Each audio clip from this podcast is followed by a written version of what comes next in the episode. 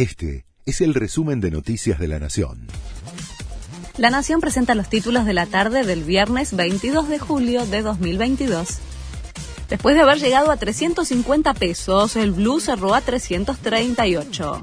El tipo de cambio paralelo acumula un avance de 50 pesos en la semana y 102 pesos en lo que va de julio, es decir, un 42,7%. Mientras que el riesgo país, el índice elaborado por el JP Morgan, avanzó más de 1.200 puntos en lo que va del año y se acerca a la barrera de los 2.900 puntos.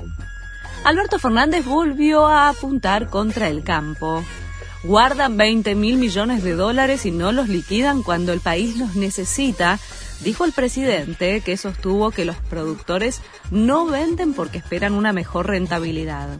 Además, remarcó que desde el gobierno están innovando con otras herramientas. No nos van a torcer el brazo, agregó Fernández. El campo rechazó el discurso de Alberto Fernández. El titular de la Sociedad Rural Argentina, Nicolás Pino, calificó de ofensivo, atrevido e imprudente los dichos del mandatario.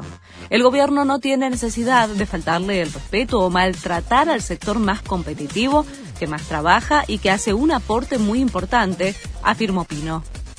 Estados Unidos pospone la reunión entre Biden y Fernández. El presidente argentino tenía previsto viajar a Washington para encontrarse con su par estadounidense el martes próximo. La Cancillería informó que la Casa Blanca postergó la reunión, sin nueva fecha, porque Biden tiene coronavirus.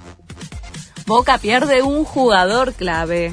El Consejo de Fútbol de Juan Román Riquelme confirmó que Carlos Izquierdos se va del club.